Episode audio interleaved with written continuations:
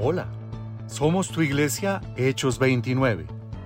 Bienvenidos a otro nuevo podcast. Prepara tu corazón para esta experiencia bíblica, una manera diferente y amena de conocer más de la Biblia. Escúchalo solo o acompañado, pero disfrútalo.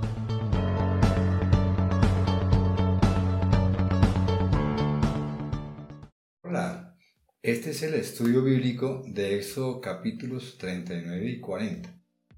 Mi nombre es Luis Eduardo Becerra y estoy con mi esposa Clarita Rubio. Hola a todos, felices de estar aquí con ustedes. Clarita, en estos dos capítulos vamos a estudiar las vestiduras que debían usar los sacerdotes y cómo el pueblo logró terminar el tabernáculo.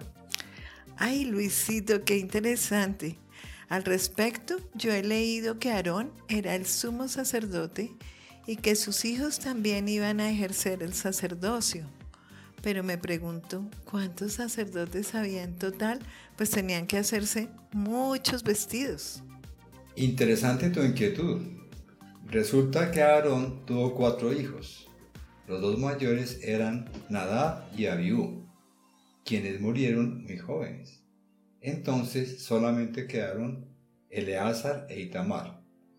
Eleazar tuvo 16 hijos e Itamar tuvo 8, entonces habían 24 sacerdotes. Oye, ¿y entonces cuántas prendas debía utilizar cada sacerdote? Mira, Clarita, eran así. El efod que consta de dos piezas, una al frente y la otra en la espalda, y unidas por los hombros. Luego debían llevar un pectoral que se colocaba sobre el efod y tenía cuatro hileras de piedras preciosas, y en cada piedra estaba inscrito el nombre de una tribu.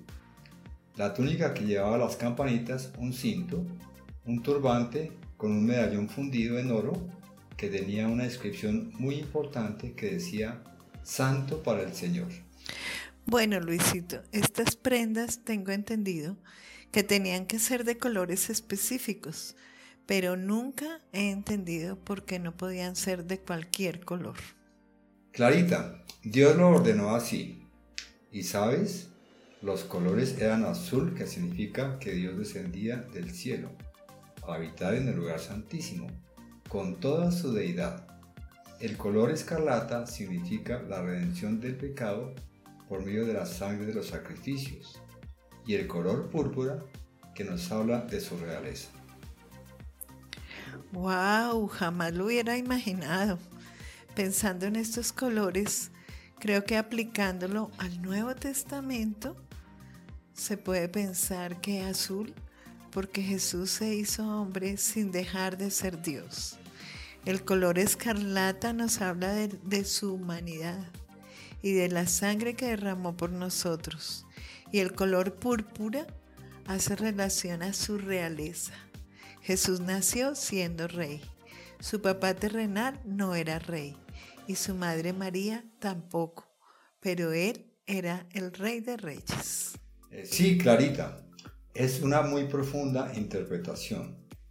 ¿Qué te parece si hablamos del pectoral, que era un elemento de gran efecto que solían vestir los, los sumos sacerdotes cuando oficiaban en el templo y Aarón fue el primero en usarlo? Ay, Luisito, qué obra de arte tan perfecta. Como bien lo describiste, tenían cuatro filas y en cada una había tres piedras preciosas que representaban a las doce tribus de Israel y que al tenerlas el sacerdote en su pecho la llevaba simbólicamente ante el Señor. Bueno, a este respecto te cuento que en la primera fila estaban representadas las tribus de Rubén, Simeón y Judá, porque Leví no fue contado con sus hermanos, pues era la tribu que portaba el pectoral, llevando a las demás tribus ante la presencia de Dios. Bueno, en la primera fila iba la piedra sárdica o sardio, más conocido bajo el nombre de cornalina, de color rojo amarronado y corresponde a Rubén. Y mira que los depósitos antiguos más famosos, explotados por los romanos, están en la península arábiga, la India y Persia. En la actualidad, también se extrae en Brasil y Uruguay. El gramo de cornalina vale 11 dólares. Ahora te voy a contar sobre el topacio que representaba a Simeón. Es un mineral que se utiliza como piedra preciosa. En su estado natural es incoloro, a menudo con un tono grisáceo. Los topacios imperiales brasileños suelen tener un tono entre amarillo brillante y marrón, marrón dorado, intenso, a veces incluso violeta. Algunos de los yacimientos se encuentran en República Checa, Brasil, Alemania, Noruega, Suecia, Japón y los Estados Unidos. El precio oscila entre 35 a 110 dólares para topacios de más de 4 quilates. El carbunclo, actualmente conocido como rubí, de un color rojo intenso y sangriento, corresponde a Judá. Se encuentran yacimientos de rubíes en Birmania, India, Madagascar, Brasil, Colombia, China y Rusia. Los de la península de Malaca y Tanzania son muy valiosos, llegando a alcanzar el precio desde 3.000 hasta 6.000 dólares el quilate. Qué interesantes datos, Luisito. Pero yo tengo algo más sobre los que iban en la segunda hilera eh, y entre ellos está la esmeralda, muy codiciada por su color y su belleza, representaba la tribu de Dan. Su valor como gema depende de su grado de transparencia. La esmeralda de calidad en gema se encuentra en gran cantidad en Colombia, ya que es el principal productor mundial. Puede valer entre 35 mil dólares y 50 mil dólares cada quilate. El zafiro, de un color azul purísimo, sería la piedra de Neftalí, el quinto hijo de Israel. Los mayores productores están en África y actualmente se han encontrado yacimientos en Colombia y Vietnam. Se pueden encontrar entre 5 dólares hasta mucho más de, 15 mil dólares por quilate. El diamante es una de las piedras preciosas de mayor brillo y valor. Representaba a la tribu de Gad. Se piensa que los diamantes fueron reconocidos y minados por primera vez en la India desde hace 6.000 años. La industria del diamante puede ser separada en dos categorías, una relacionada con las gemas y la otra con los diamantes de grado industrial. Los diamantes naturales más duros en el mundo son los de Nueva Gales del Sur, Australia. El precio varía de 600 a, 30, a 35 mil dólares. Bueno, ¿Qué me puedes contar sobre las piedras que representan las otras tribus? Bueno, en la tercera fila está el jacinto. También aparece como ópalo en algunas traducciones. Es un circón colorado de color rojizo anaranjado. Este corresponde a la tribu de Acer. Antiguamente el jacinto procedía de yacimientos, ahora agotados en Eslovaquia. En Australia fueron halladas las primeras fuentes en 1863. También se encuentran en México, Honduras y Madrid. Ópalo negro australiano está cotizado en 12 mil dólares el quilate. El ágata es una piedra azulina celeste que representaría al archivo de Isaacar. Se caracteriza por presentar una serie de bandas concéntricas de colores similares opacos y translúcidos, que recuerdan el corte de un tronco de árbol en sentido circular. Los yacimientos más importantes se encuentran en Estados Unidos, Brasil, Uruguay, Argentina, India y Madagascar. Su precio desde 18 hasta 35 dólares. La amatista es una hermosa piedra de gran luminosidad de color lila o morada correspondería al archivo de Saulón. La amatista es relativamente común, su presencia se conoce en unas 2.000 localidades.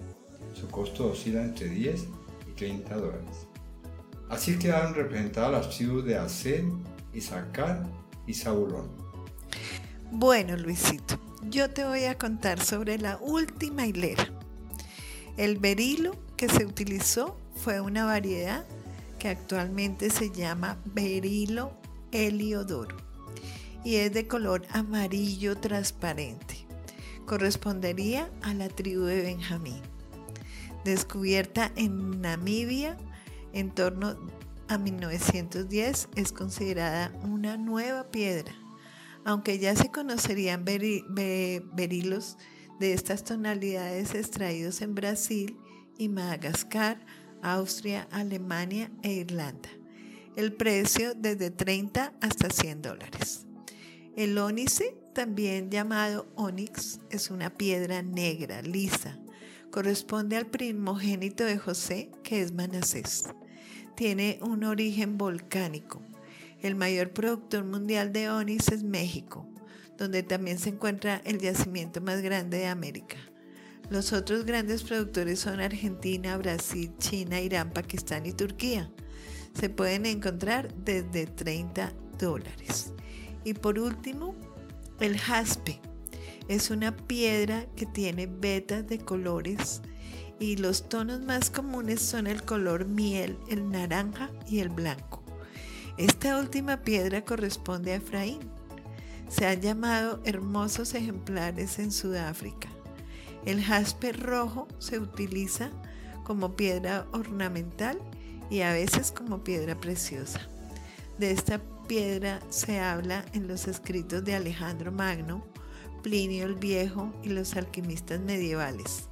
El poeta Dante Alighieri lo menciona en la Divina Comedia y encontramos numerosas referencias junto a otras piedras tanto en el Antiguo Testamento como en el Nuevo Testamento. Se encuentran desde 3 dólares. Lo importante es el simbolismo de estas piedras preciosas en el pectoral, pues significa que todo el pueblo de Israel estaba representado ante Dios. En la actualidad estamos representados por la muerte y la sangre de nuestro Señor Jesucristo. Qué hermosa representación ante el Dios como piedras de gran valor, preciosas y brillantes. Impresionante el brillo del pectoral. Pero qué decir del turbante que llevaba a Aarón con esa bella inscripción que nos recuerda la santidad que debemos tener ante Dios. Bueno, Luisito, pero Aarón cuando entraba al lugar santísimo llevaba el efod, el pectoral, la túnica, el cinto porque iba a tener que presentar sacrificios de sangre ante Dios. No, cuando Aarón llevaba la sangre al lugar santísimo, se quitaba todas sus vestiduras que reflejaban aquella belleza y gloria, y se vestía únicamente con las ropas sencillas de lino blanco que utilizaban los demás sacerdotes. ¿Y cuando, ¿Y cuando llevaba esa ropa tan elegante? Solamente cuando se dirigía hacia el lugar santo. Bueno, Clarita, ahora sí vamos hacia la parte arquitectónica de la construcción, o mejor, de la armada del tabernáculo. Ya están todas las piezas listas, entonces había que colocar cada cosa en su lugar y hacer que todo funcionara. Ay, sí, Luisito, me imagino esa gran movilización de personal. Sí, y todo se sometió a la aprobación de Moisés, a quien Dios había dado las instrucciones. Sin embargo, vale resaltar, como todos los orfebres y artesanos, ellos supieron seguir sus instrucciones. Y bueno, ¿así concluye el libro del Éxodo? No, señora. Falta nombrar algo bien importante. Se presentó Dios en forma de nube y se posó por primera vez en el lugar santísimo. Dios mismo aprobando la obra. Qué maravilloso como concluyó la obra del tabernáculo. Esperamos que haya sido de su agrado. Los esperamos la próxima semana con más estudios bíblicos. Así es, los esperamos. Este espacio fue creado para ti, que como nosotros queremos saber más de los acontecimientos en la Biblia. No olvides seguirnos por Spotify y podcast, y en ocho días espera una nueva entrega. Hasta pronto.